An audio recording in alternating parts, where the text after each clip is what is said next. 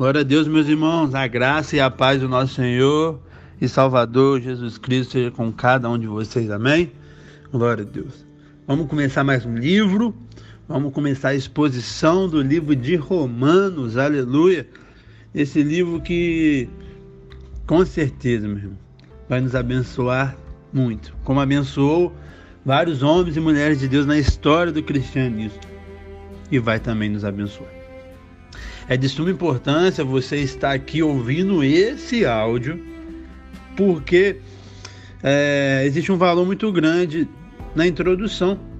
Muitas pessoas talvez pulam a introdução.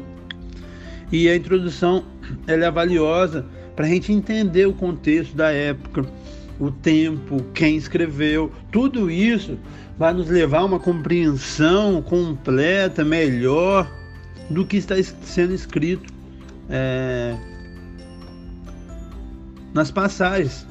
Sempre quando existe algo cultural mesmo, posteriormente a introdução, na exposição do capítulo, eu tento e trago para vocês, para vocês entender, porque nem tudo que está escrito é para a gente seguir é, exatamente o que está escrito, porque é algo da cultura da época, mas o princípio que foi escrito, aí sim a gente tem que seguir. Tem coisas que vai ser literal, tem coisas que é poesia. Então a gente tem que fazer é, essa exegese com responsabilidade, com racionalidade, para a gente é, não cometer equívoco. Muitas pessoas hoje é, cometem muitos equívocos teológicos, talvez no seu estilo de vida, e, e falam, não está escrito, mas como está escrito? Por que está escrito? Quem escreveu? Para quem escreveu? Tudo isso é uma análise que a gente tem que fazer para a gente ter realmente uma opinião é, e uma, uma vida realmente pautada no, no que a Bíblia quer trazer para a gente. Um exemplo muito que eu tá, estou estudando nesses últimos dias, que não é essa, essa carta, é a primeira carta aos Coríntios, que a gente vai estudar depois da dos Romanos. É, tem um capítulo que vai falar sobre o véu na igreja. E tem todo um contexto histórico, porque as mulheres daquela época é, precisavam é, usar o véu. E quando a gente chegar lá, eu vou explicar para vocês. Mas muitas pessoas lêem esse versículo e quer usar véu hoje na nossa cultura do Brasil, que não tem nada a ver. Entendeu? Então a gente tem que é, analisar é, com excelência, com cuidado, saber o porquê foi escrito, para quem foi escrito. Em todo versículo, em toda vírgula da Bíblia vai ter princípios para a gente aplicar na nossa vida, mas nem sempre vão ser literais. Amém? Então a gente tem que ter essa responsabilidade.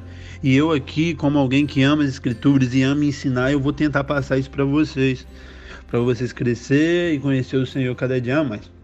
Tá bom? Então é de suma importância as introduções. Então, o livro de Romanos pode ser intitulado como o Evangelho segundo Paulo. O livro de Romanos é mais do que uma carta a uma igreja, meu irmão. É um tratado teológico, onde Paulo defende várias coisas, vários princípios, vários alicerces é, importantíssimos para o cristianismo.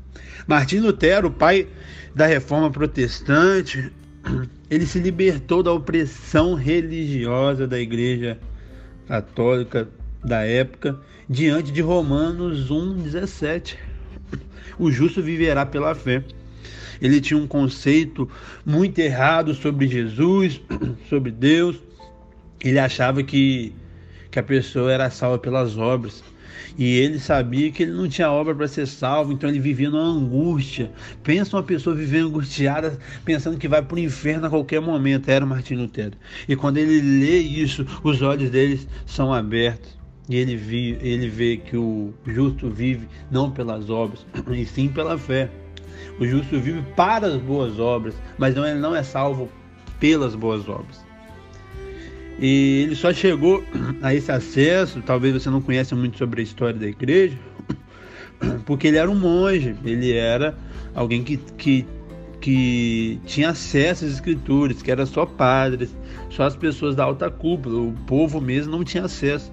Então, uma das coisas que saltou no coração dele para startar a reforma protestante, além de, claro, ele descobrir a verdade que não estava sendo pregado nos púlpitos, ele traduzir a Bíblia para outras pessoas ser libertas. Porque é algo ilógico, né, meu irmão? Você ir num culto, numa missa, falar numa língua que você nem ouve, que você nem entende, e achando que, que tá bom. E existem muitas pessoas fazendo isso hoje, nas nossas igrejas, vão no culto só por ir. Talvez não entendeu nada, não porque o pregador não expôs de maneira é, é, honesta, porque infelizmente existem pessoas que não expõem, mas talvez o pregador expôs, mas a pessoa está pensando no, na conta, está pensando na janta, está pensando em um monte de coisa e vai e volta da igreja do mesmo jeito. Não tem transformação, não tem edificação que a pessoa está com outra coisa, não está entendendo nada que está sendo falado. E nas missas da época de Lutero era, era literalmente assim. A missa era feita em latim e o povo falava outra língua. Bem, mas a gente não vai falar da história da, da reforma protestante, não. A gente vai falar de Romanos. O ator, autor dessa carta, como você já sabe, é Paulo. O local e a data foi escrita na Grécia, na província da Acaia, no final da terceira viagem missionária que Paulo fez. Está em Atos está, está registrado. No ano de 58 depois de Cristo. Roma, meu irmão, era a capital da Itália. E não só a capital da Itália, é a capital do mundo, o Império Romano. Nessa época de Paulo, tinha dominado o mundo todo. Então Paulo, ele vai pregar o mundo todo. Ele vai implantar a igreja no mundo todo da época, não o mundo todo do mundo todo, porque igual o América aqui não tinha nem sido é, invadida ainda, igual foi é, 1500 pelo Pedro Alves Cabral, esse pessoal. Então, o mundo da época, Paulo pregou tudo. E o, e o propósito de Paulo é escrever para os romanos? Cinco propósitos aqui destacados. Primeiro, pedir oração da igreja em seu favor. Ele iria realizar uma viagem muito perigosa. Olha que, que humildade, um apóstolo pedindo oração. E é isso. Ele entende que ele não é melhor do que ninguém só porque ele é um apóstolo. Ele é servo, ele tem irmãos que tem que cooperar com ele. Segundo, desejo de é, demonstrar o seu desejo de visitar a igreja de Roma ele tinha um desejo muito grande de visitar e ele nunca conseguia ir. Eu expliquei isso no livro de Atos. E ele, ele chegou lá em Roma preso. Olha como as coisas são, são doidas, né? As coisas de Deus, né? A gente planeja uma coisa, mas a vontade dele que tem que prevalecer. Não é igual a nossa, mas a vontade dele é melhor do que a nossa. Terceiro, demonstrar o seu desejo de partilhar com os crentes de Roma algum dom espiritual eles queriam que, Paulo queria que aquela igreja crescesse nos dons espirituais. Ser enviado pela igreja para a Espanha, ele queria ali para a igreja ajudar ele a ser enviado para a Espanha. E fazer uma exposição detalhada do evangelho, algo que ele fez, que nos, que nos abençoa tanto. E a, as principais ênfases da carta é, aos romanos. Primeiro, mostrar a unidade da igreja, algo tão importante que talvez a gente negligencie hoje em dia. Segundo, evidenciar a universalidade do pecado. Todos pecaram. Romanos 3:23. Todos pecaram e estão destruídos da glória de Deus.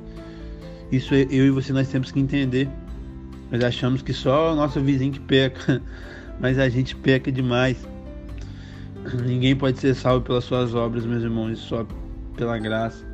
Terceira evidência, terceira ênfase, manifestar a justiça de Deus no Evangelho. Nós somos justos a partir do momento que a gente está no justo, que é Cristo.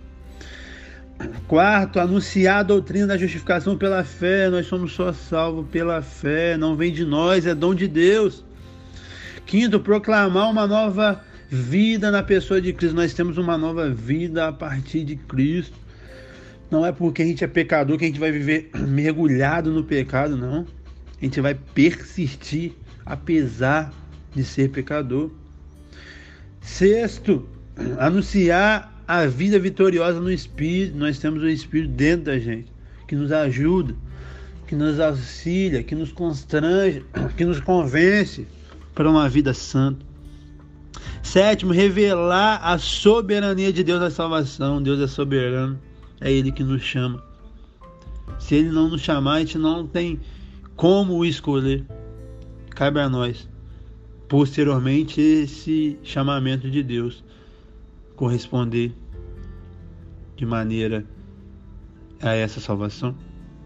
E, quarto, e oitavo e último aqui para a gente finalizar nossa introdução, mostrar vital necessidade de relacionamento transformados. Isso é algo muito importante. Hoje em dia, você falar de perdão é, é quase é, um pecado. Ah, Jean, você não sente o que eu sinto. Ah, Jean, você não viveu o que eu vivi.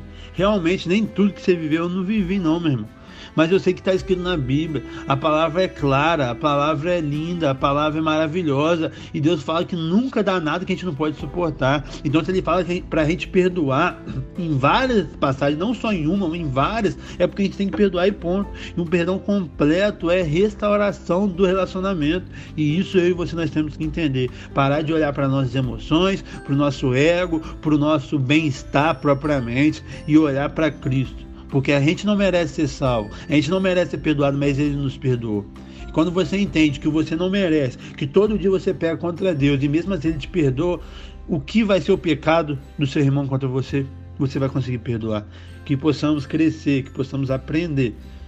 Porque é mais fácil eu falar para você que você não precisa perdoar, mas eu vou estar sendo infiel às Escrituras, infiel ao meu Deus, infiel ao chamado que Ele me deu de ensinar as Escrituras e infiel a você porque eu vou estar te massageando você dentro do pecado.